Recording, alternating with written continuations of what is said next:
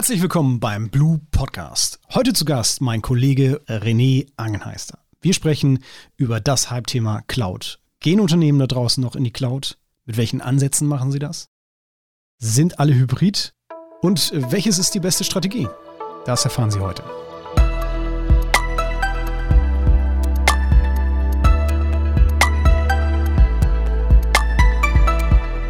Hallo René. Hi Nils. Schön, dass du da bist. Ja, schön hier zu sein. Ich äh, stelle mich vielleicht mal kurz vor. René Angenheister, CTO bei der BlueCon seit zuvor vier Jahre als Head of PS unterwegs im Bereich Beratung, Solution Architecture und Cloud. Also mein Thema. Ich habe da mal eine Frage. Gehe ich denn jetzt eigentlich in die Cloud oder lasse ich es lieber sein?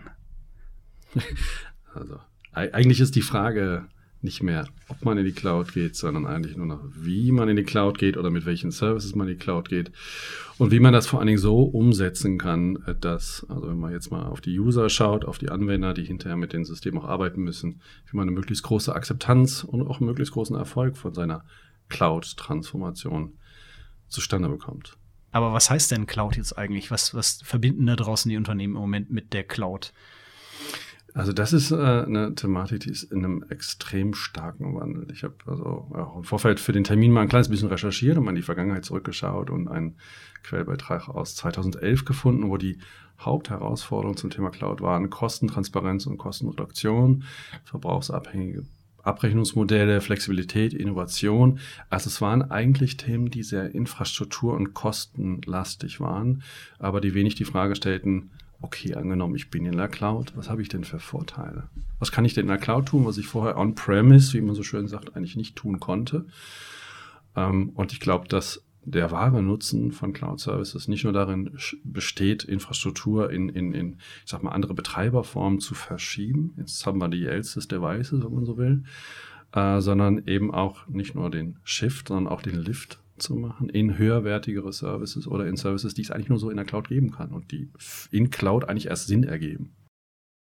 Die Challenge für, für die ersten IT-Organisationen, die sich mit Cloud-Phänomenen befasst haben, war ja eigentlich nicht Cloud ich sag mal, Szenarien äh, für sich gewinnbringend einzusetzen, sondern eher in irgendeine Art von Governance oder Steuerungsmöglichkeit für diese Cloud-Phänomene zu geraten. Denn ihre Fachabteilung haben sie sehr stark getriggert und einfach vor die äh, Ergebnisse äh, gestellt. Okay, wir nutzen jetzt Dropbox, wir nutzen jetzt diesen oder jeden Cloud-Service an euch vorbei. Ihr IT-Abteilung müsst einfach schauen, wie ihr damit sicher etc. klarkommt. Die typische Schatten-IT. Mittlerweile hat sich das Blatt echt gewendet. Die IT-Organisationen sind ähm, nicht nur unsere Ansprechpartner, sondern sind natürlich auch selber ähm, sozusagen in der Cloud-Entwicklung mitgegangen und haben jetzt äh, Services aus ihren On-Premise-Systemen in Cloud abzubilden und suchen hier und sind hier auch sehr strategisch unterwegs und sind eben nicht nach diesem Hauptprinzip unterwegs, okay, wir haben jetzt Service A, B oder C und jetzt müssen wir schauen, dass rückwärtig irgendwie die Strategie angepasst wird, sondern gehen sehr strategisch vor und sortieren sehr genau auch aus, welche Services können in der Cloud vernünftig abgebildet werden, mit welchen KPIs kann ich hier arbeiten, welche Serviceform schaue ich mir im, im Vergleich auch zueinander an, etc. Funktioniert das schon bei allen? Also sind das, sind das nur die Großen, sind das nur die Kleinen oder ist es auch der Mittelstand? Es ist durch die Bank weg ganz unterschiedlich und die Cloud Journey ist für jeden Kunden letztlich eine ganz individuelle. Was wir sehen, ist auf der einen Seite gibt es natürlich, also ich sag mal, fast jedes Unternehmen hat irgendeine Art von Infrastructure as a Service äh, bereits unter Vertrag und arbeitet damit. Zusätzlich zu den klassischen O365 oder äh, Software as a Service Modellen, die man so quasi als Stangenware konsumieren kann. Äh, das Thema ist allerdings äh, Plattform as a Service und dann auch die nächste höhere Form Software as a Service für sich greifbar, nutzbar zu machen. Das ist gerade bei speziellen Anwendungen ein recht komplexes Unterfangen. Und ist natürlich ein anderes Arbeiten, auch für die IT-Organisation ein ganz anderes Arbeiten. Sie arbeitet jetzt auf Systemen, die distant sind, die latent sind, mitunter auch. Ähm, und so, mal, die erste Erfahrung haben wir, glaube ich, alle auch gemacht, als wir festgestellt haben, aha, die Nutzung von Webportalen und Ticketsystemen in der Cloud, die ist einfach auch etwas träger immer, ja, und ein Stück weit auch distanter und es ist eine andere User Experience und da muss man eben auch andere Anforderungen an diese Systeme stellen, damit das eine große Akzeptanz bei den Usern auch letztlich erfährt. Ne? Cloud 2022. Ist die Welt da draußen jetzt eigentlich hybrid oder was? Ja, faktisch ist sie das, wobei Hybrid für die meisten Kunden sehr individuelle Hybrid ist. Für den einen Kunden ist das eine Mischung, äh, bei der latenzempfindliche Services eher vor Ort betrieben werden oder vielleicht Services, bei denen das Unternehmen sagt, das sind Services, die werden wir uns vor Ort auch weiterhin gönnen, aus welchen Gründen auch immer. Und dann gibt es reine Cloud-Services. Viele Kunden konsumieren heute schon Services aus der Cloud, auch in großer Menge. Wissen es vielleicht auch gar nicht, jedenfalls die User. Und dann gibt es alles dazwischen. Und das ist Hybrid. Und wie komme ich da jetzt hin? Im ersten Schritt mit Bedacht, mit Unterstützung und natürlich auch mit einem Plan, der von vornherein schon vorwegnimmt, dass es niemals ein Ende bei der Cloud-Entwicklung geben wird, sondern ein immer wieder vorwärts sprinten, eine nächste Phase. Und da geht es immer darum, im ersten Moment den Ist-Zustand und die neuen Anforderungen zu entdecken, dann ein Matching zu machen mit Vision und Strategie, auf Technologien zu reflektieren, auf Produkte, auf Services, in die Implementierung, in die Postbetreuung zu gehen und dann den nächsten Sprint zu beginnen. Ich glaube, dass das ein gutes Modell ist. Also ist die Cloud kein alter Hut. Äh, wir sind auch noch nicht zu 100 Prozent drin, sondern die Frage ist jetzt eigentlich, wie stellen Unternehmen sich für die nächsten fünf bis zehn Jahre auf, damit ihre Strategie passt? Ich glaube, dass fünf bis zehn Jahre ein wirklich weiter Zeitraum ist. Eine Strategie für die nächsten zwei bis drei Jahre zu entwickeln, ist schon eine echte Herausforderung. Und dann geht es auch darum, ähm, sich bei der Cloud-Strategie auch an den Dingen festzumachen, an Wertestrategien, an dem, was das Unternehmen strategisch auf dem Zettel hat. Und auch zu schauen, welche zukünftigen möglichen Herausforderungen will ich denn im Vorfeld schon so sagen wir, strategisch aufgreifen und, und meine IT-Strategie daran anpassen, dass ich darauf flexibel reagieren kann und welche nicht. Und auch das ist ein wesentliches Thema in der Cloud. Ich nehme mal ein Beispiel einfach raus aus der Mitte. Äh, große Hyperscaler sind mit ihren Netzen und ihren Infrastrukturangeboten geoverteilt. Woher weiß ich denn, dass mein Unternehmen nicht in Zukunft in einem anderen Land oder vielleicht einfach nur in einem anderen Bundesland produziert ähm, und ich dort IT-Services vorhalten muss? Ähm, mit Cloud habe ich eine sehr flexible Möglichkeit, darauf zu reagieren, weil ich verlagere dieses Bewegungsrisiko komplett in den Cloud-Anbieter. Und das mussten in, in, ich sage mal, in der Vergangenheit musste das quasi meine eigene IT stemmen. Du bist beim Thema Edge Cloud. Ne? Das heißt, wenn wir jetzt egal wo produzieren, ne, wir machen ein Werk in China, in Af äh, Amerika, in Afrika auf, dann einfach die Services dahin auszulagern oder zu spiegeln ne? und dann tatsächlich auch den, ich sag mal, die Latenz äh, zum Endanwender zu reduzieren. Ja, coole Sache. Ja, und ich setze noch einen drauf und sage, das Thema äh, der Vertragsform könnte auch ähm, einen Refresh gebrauchen und der muss heißen, dass die Konsummodelle und die Preismodelle auch noch etwas griffiger und etwas flexibler werden müssen, so dass Kunden möglichst wenig Zeit mit den Abrechnungsmodellen verbringen und möglichst viel Zeit daran investieren können, um wirklich herauszufinden, welche Cloud-Services für die sie die optimalen sind. Wenn wir jetzt 10 bis 15 Jahre, 20 Jahre zurückdenken, da haben wir früher, gab es das äh, Prepaid-Handy, was du mit 50 Euro aufgeladen hast und dann war das irgendwie ganz schnell weg. Ne? Ähm, und dann gab es irgendwann die Flatrate, die, die Flatrate für die Cloud. Ist das schon in Sicht? Was meinst du? Also das ist, glaube ich, was, was wir auf jeden Fall ähm, anpacken sollten. Und ich glaube, dass das auch einen, einen wesentlichen Vorteil für die Kunden darstellen kann. René, wie ist denn jetzt der beste Weg in die Cloud? Also ich würde sagen, mit einem guten Beratungspartner und einem guten Technologiepartner. Und beide Flanken können wir gut bieten. Für jeden Kunden ist der ideale Weg eigentlich der eigene Weg. Es gibt Tools, mit denen man äh, die Workloads im virtualisierten Umfeld gut bewegen kann. Es gibt Tools, mit denen man von Systemen wie Power- und Storage-Systeme Daten bewegen kann. Interessanterweise machen sich Hyperscaler häufig nicht so viel Gedanken darüber, wie jetzt eigentlich der Kunde damit seinen Daten rüberkommt. Alles neu ist immer einfach, aber alten Payload zu migrieren ist nicht so ganz trivial. Und da kommt es darauf an, die alte und die neue Welt gut zu kennen. Und ich glaube, da sind wir ganz gut aufgestellt.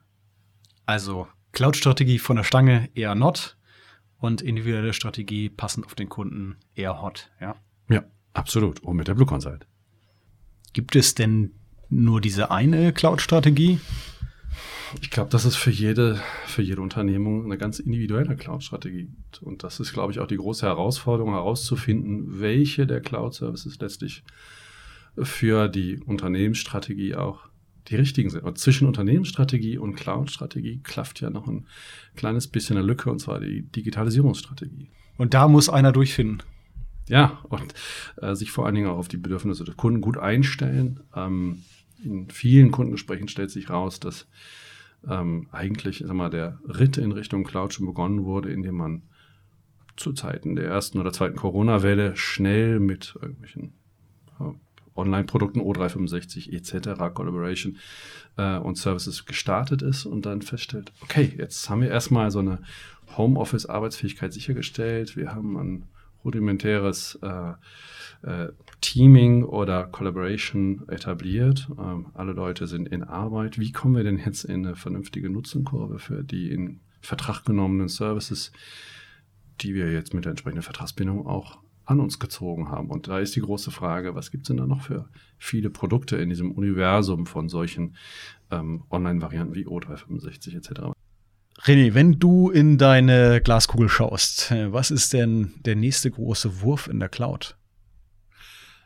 Also was ich glaube, was ähm, in Zukunft eine große Bedeutung haben wird, ist weiteres Konsumieren von KI aus der Cloud in irgendeiner Serviceform ähm, das, was man heute schon abrufen kann und, und ähm, das erfreut sich auch steigender Beliebtheit, ist das Thema ähm, SIEM oder SOC SIEM aus der Cloud, ähm, so dass ich einfach als, als Unternehmen, als Kunde selbst nicht diese Spezialisten-Know-how vorhalten muss, diesen unfassbaren Boost an, an Log- und, und Statusinformationen meiner eigenen Systeme auch noch analysieren zu müssen, dafür Spezialistenpersonal vorhalten zu müssen. Das, das passt im Mittelstand nicht wirklich.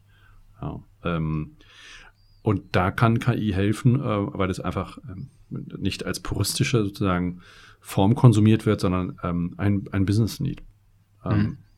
abholt und als Background-Technologie so einen SIEM-Service zu etwas wirklich schlau macht, was mir im Vorfeld nur früh genug auch sagen kann, du, da gibt es gerade eine Entwicklung in deinen Netzwerken, die sieht nicht so gut aus und da müsstest du mal ran. Oder übrigens, wir haben schon äh, folgende Aktion ABC vorbereitet und klick hier to exit. Und das ist schon ähm, sinnvoller Nutzen. Und ich könnte mir vorstellen, dass das greifbar machen und verwendbar machen von KI-Services äh, in, in Cloud-Systemen nochmal ein Stück weit einfacher ist. Ja, also gerade KI, ne, egal von welchem großen Hersteller, ob das jetzt IBM mit, mit Watson Services ist, ob das Microsoft ist das oder AWS auch, ne, auch die bieten ja schon äh, Services an, ob das jetzt irgendwie Bilderkennung ist. Aber der Punkt ist ja tatsächlich eine Lösung, eine fertige Lösung zu da schon da fertigzustellen. Ne? Also Sieben ist, glaube ich, ein gutes Beispiel zu erkennen, okay, also in welchen Logs auf der ganzen Welt, wo sind denn jetzt die Attacken? Mhm. Ja. Also ähm, gerade im Bereich Automotive ist ja dieses, ähm, ich sag mal, Bilderkennung zu sagen, okay, ist da jetzt ähm, in der Produktion, auf der Produktionsstraße, ist da ein Kratzer drauf, dass man das erkennen kann. Das sind ja die, die Sachen, die man in den letzten Jahren vorgeführt habe. Das ist ja nicht das, was der, ich mal, der breite Mittelstand jetzt konsumieren kann. Und ich glaube, das ist der Punkt. Der Unterschied ist jetzt, was, wenn man fertige Lösungen designt, äh, die man dann auch gebrauchen kann. SIEM, Security, ist, glaube ich, das, was gerade alle brauchen. Ja, und was, was halt möglichst einfach äh, zu konsumieren sein muss. Ne? Ja. Wenn ähm, ich KI-Services ähm, auf meine Daten loslassen will und ich möchte, dass die, dass die KI-Methoden große Datenbereiche äh, auch, ähm, sagen wir mal, discovern und, und für mich nutzbar machen und darüber Aussagen treffen, dann ist natürlich der beste ähm, Zustand, dass die Daten und die Anwendungen sich bereits in der Cloud befinden. Ja. Ähm, und wie kommen sie dort rein? Das ist eine spannende Frage, äh, mit der sich auch viele Hyperscaler nicht into deep befassen. Und auch da braucht es schlaue Partner, die Migrations- und Bewegungsmethoden und Tools und auch, sag mal, Expertise darüber haben, äh, wie man denn unterbrechungsfrei oder auch umfassend solche Daten in die Cloud migriert. Wenn jetzt Unternehmen XYZ oder einer unserer Zuhörer, Zuhörerinnen sich gerade darüber Gedanken macht, ähm, was wäre so deine Top-Empfehlung? Wie startet man da rein?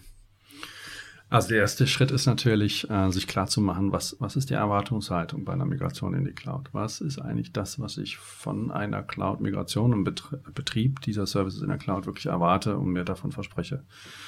Ähm, und und äh, inwiefern mappt das mit den Unternehmenszielen?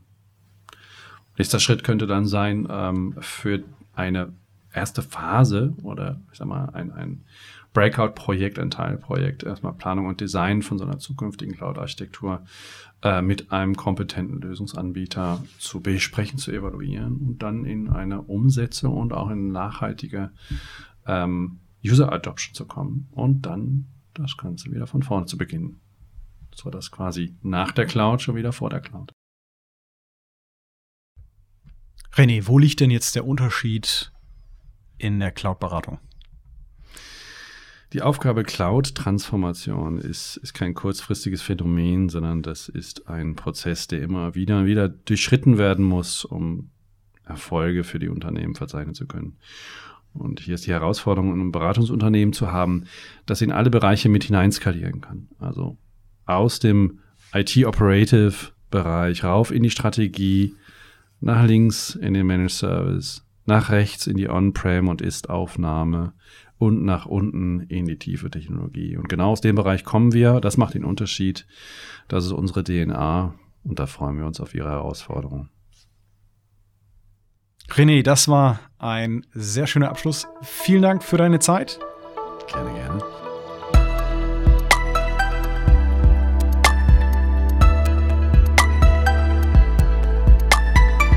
Und ähm, an Sie da draußen, liebe Zuhörerinnen und Zuhörer, wenn Sie weitere Folgen von uns hören wollen, weitere Themen rund um die IT, dann folgen Sie dem Kanal, lassen Sie ein Like da und wir hören uns beim nächsten Mal.